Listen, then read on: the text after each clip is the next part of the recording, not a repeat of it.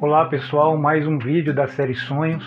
Eu sou o Momi e, é, como no episódio que a gente iniciou, que foi o episódio zero, eu vou fazer agora é, um resumo do que a gente falou no último vídeo. Né? Basicamente, a gente vai falar sobre os sonhos, da academia até o esoterismo, e é, um, um, pesquisador que eu gostei muito foi o Sigmund Freud, que no seu livro Interpretação dos Sonhos, escrito em 1900. Então, no último episódio, né, para aqueles que não acompanharam, volte para o episódio zero e dê uma olhada ah, no canal A Branco e o Preto, e vocês vão gostar muito. Então, a gente falou sobre o significado da palavra em si, sonho, né? É, falamos da apresentação do Freud em relação ao seu livro, da visão pré-histórica do sonho, né, que era eles achavam que era algo divino, né, enfim, uh, eles são as sociedades da época, né.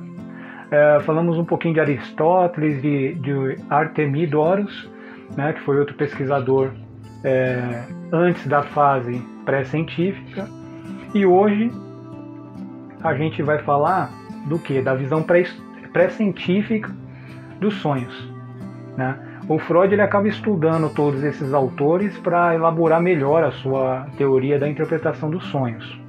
Igual que era a grande pergunta que tinha naquela época, né, de 1887, 1890 até 1910. Era assim: os sonhos são gerados enquanto a gente, com os eventos que acontecem na nossa vida de vigília, ou seja, enquanto estamos acordados, fazendo as nossas atividades, e é assim que a gente dorme, a gente acaba sonhando, ou não ou não existe, ou o sonho pode ser algo espiritual, ou o sonho não existe uma mente em relação ao sonho. Pode estar ligado apenas à paixão que tem dentro da gente, algum tipo de movimento interno, né? alguma psicodinâmica dentro disso. E aí o Freud ele vai citar alguns autores. Então vai ter alguns que vão falar que não, não tem nada a ver com a vida de vigília, e vão ter outros que vão falar que sim. E aí chega a conclusão do Freud. Então vamos iniciar. Aí os filósofos são esses que estão escritos né? E vamos iniciar pelo primeiro.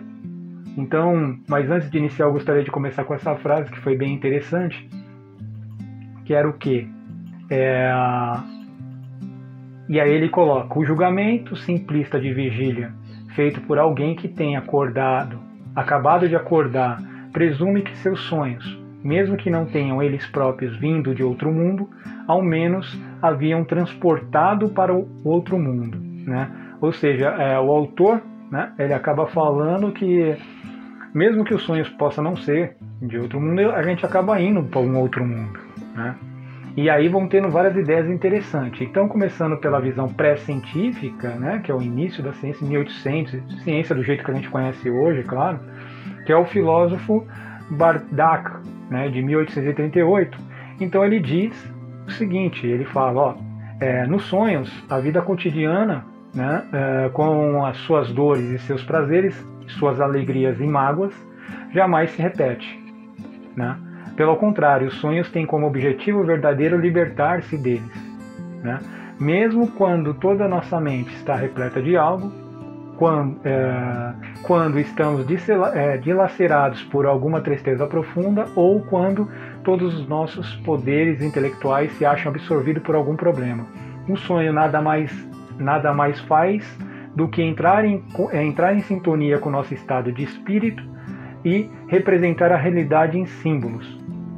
Então, esse autor, esse filósofo, ele vai acabar falando em si do que? Dos movimentos internos. Que ele fala de alegria, ele fala dos prazeres. Né? Claro que é uma interpretação. Se pegar a literatura dele, e é, eu não me aprofundei, o Freud deve ter se aprofundado, deve ter mais coisas. Então, ele vai acabar falando basicamente disso inicialmente. Né? Ele vai falar que existe uma psicodinâmica, então as suas emoções e não a vida de vigília que influencia os sonhos né, na realidade. O próximo, que são esses dois, é o Fichte, 1864. Ele também, ele vai falar que não é o, o conteúdo dos sonhos não vem da atividade acordado, de quando você está acordado. É e segundo ele, abre aspas, ele começa. No mesmo sentido, fala efetivamente em sonhos complementares e os descreve como um dos benefícios secretos da natureza autocurativa do espírito. Por quê? Porque em 1800 existia dentro das universidades uma forte linha de pensamento sobre o espírito. Né? Hoje se estuda bem menos, acredito, mas nessa época se estudava bastante. Inclusive tem o mesmerismo, né, que foi bem estudado também em universidades. Uh, então ele vai falar que os sonhos, esse, o Fichte, ele vai falar que o sonho tinha os poderes curativos para o espírito. Né? Ele causava os benefícios, então era por isso que a gente sonhava. Era necessário a gente sonhar para ter essas curas do espírito.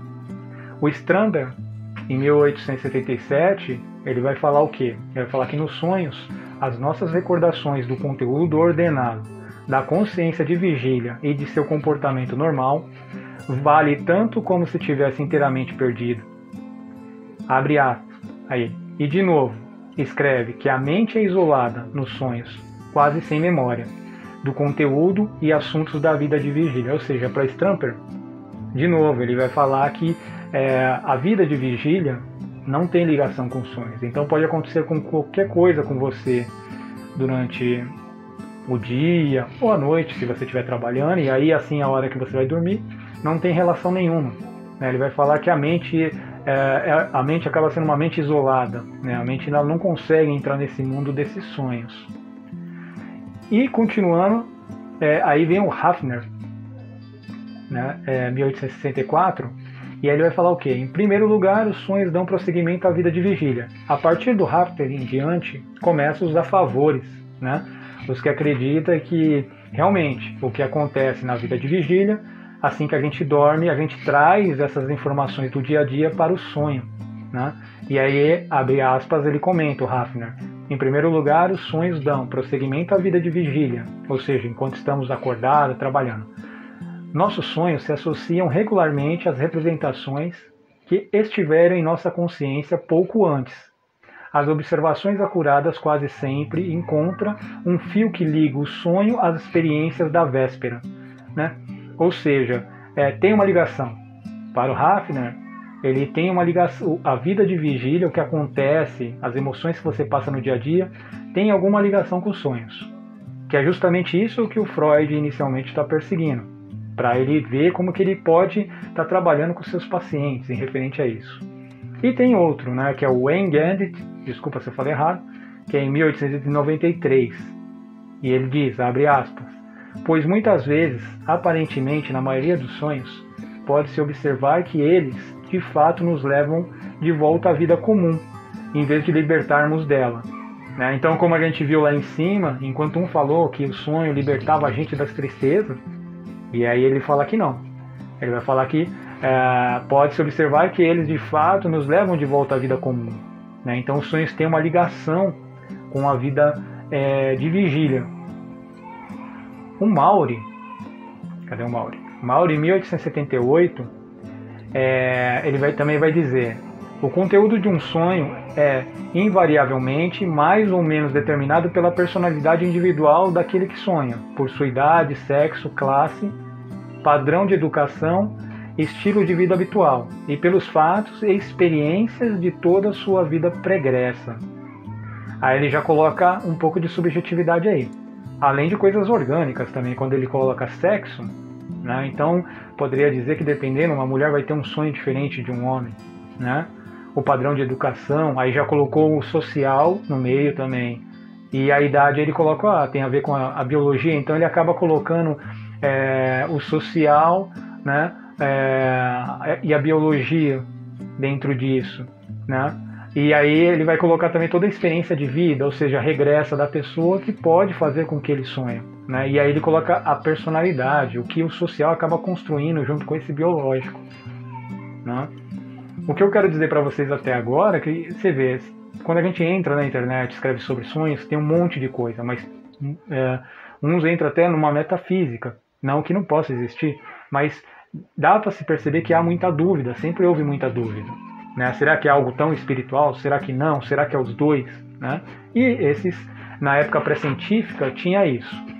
O Mas, o filósofo, em 1805, ele diz o seguinte: as experiências confirmam a nossa visão de que sonhamos com a, a maior frequência com as coisas em que se centralizam nas nossas paixões, nas nossas vivas paixões.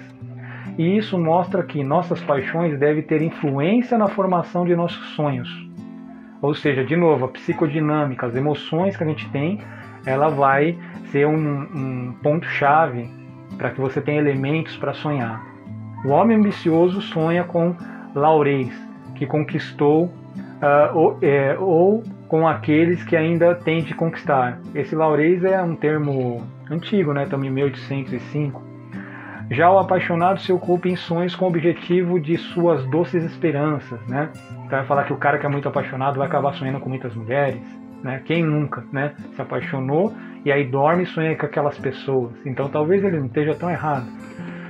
Todos os desejos e aversões sensuais adormecidos no coração podem, se é, algo os puser em movimento, fazer com que o sonho brote das representações que estão associadas com eles, ou fazer com que essas representações intervenham num sonho já presente. Então, o, o filósofo é, J.G. falei em inglês, né, seria J.G.E., mas ele vai falar o quê? Que a questão da psicodinâmica né, que são os movimentos internos emocionais, vão ser muito fortes é, assim que adormecemos para a elaboração de algum sonho. E aí ele cita exemplo.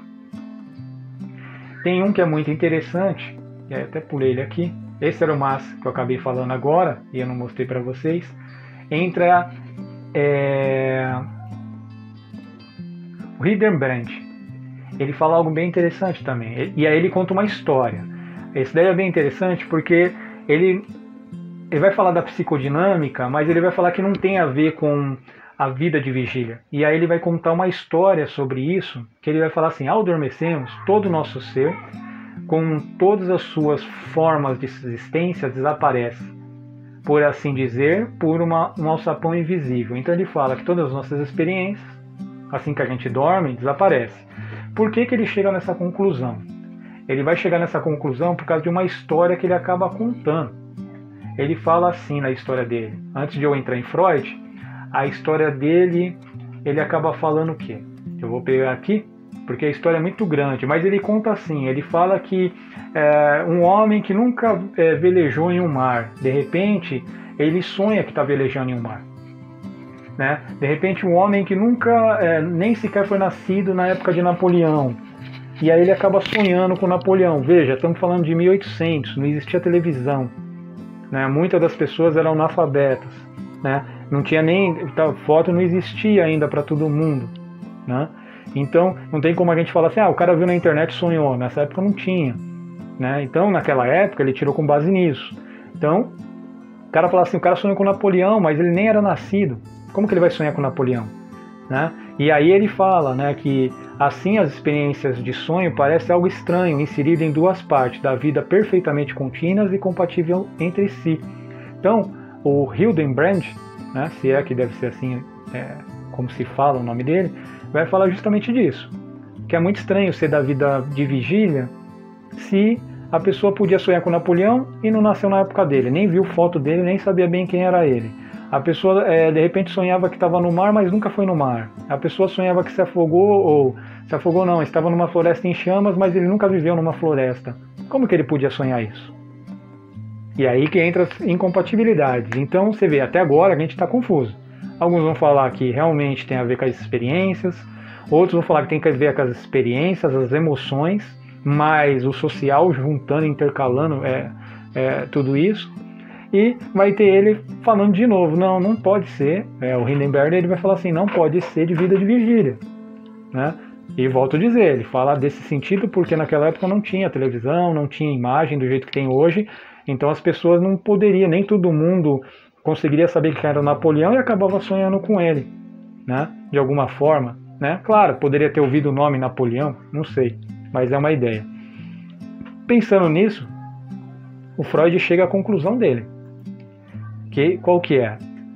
Quaisquer que sejam os estranhos resultados que, atinge, é, que é, atinjam, eles nunca podem ser de fato, é, de fato libertar-se do mundo real. E tanto suas estruturas mais sublimes, como também as mais ridículas, devem sempre tomar de empréstimo seu material básico uh, seja do que ocorreu perante nossos olhos no mundo dos sentidos, seja do que já encontrou uh, lugar em algum ponto do curso de nossos pensamentos de vigília. Em outras palavras, do que já experimentamos externa e internamente. Então Freud ele vai dizer o quê? Ele acabou juntando tudo. Porque quando ele fala interno e externamente, ele está falando das questões sociais, toda a informação que vai entrar através dos sensores e o organismo biológico vai absorver e gravar essas informações. E aí, internamente, quando ele fala internamente, é a questão das paixões, da personalidade, uh, aonde vai entrar. O que o Freud acabou fazendo, ao meu ponto de vista, foi juntar tudo o que todo mundo falou. Né? Então ele junta, ele vai falar que a questão externa, ou seja, a vida de vigília vai influenciar assim que ela entra em contato com o organismo, né? E o organismo já tem uma história de vida, vai criar esses conteúdos dos sonhos, né? E qual a conclusão que a gente chega nesse mais um fim? É que assim, o Freud ele vai explicar dentro da teoria dele. E quando mais lá na frente a gente chegar em outros autores, se eu conseguir, que é o Jung e alguns autores esotéricos, você vai ver que uns vão acabar falando de espiritualidade. Mas o Freud ele juntou tudo. Né? Ele juntou o biológico, ele juntou o social. Né? E mais a questão psicodinâmica. Até, é, até porque uma das teorias dele, que é a psicanálise, vai trabalhar com psicodinâmica, que é o que? Os movimentos internos, os elementos mentais das pessoas. Né? Eu não vou falar de psicanálise aqui, eu estou falando da teoria do Freud como médico. Né? Então é interessante isso. Então, o que, que a gente sabe até agora? Que é, não se sabe direito de onde vem os sonhos, ou por que a gente sonha. Pelo menos dentro do que a gente falou, né?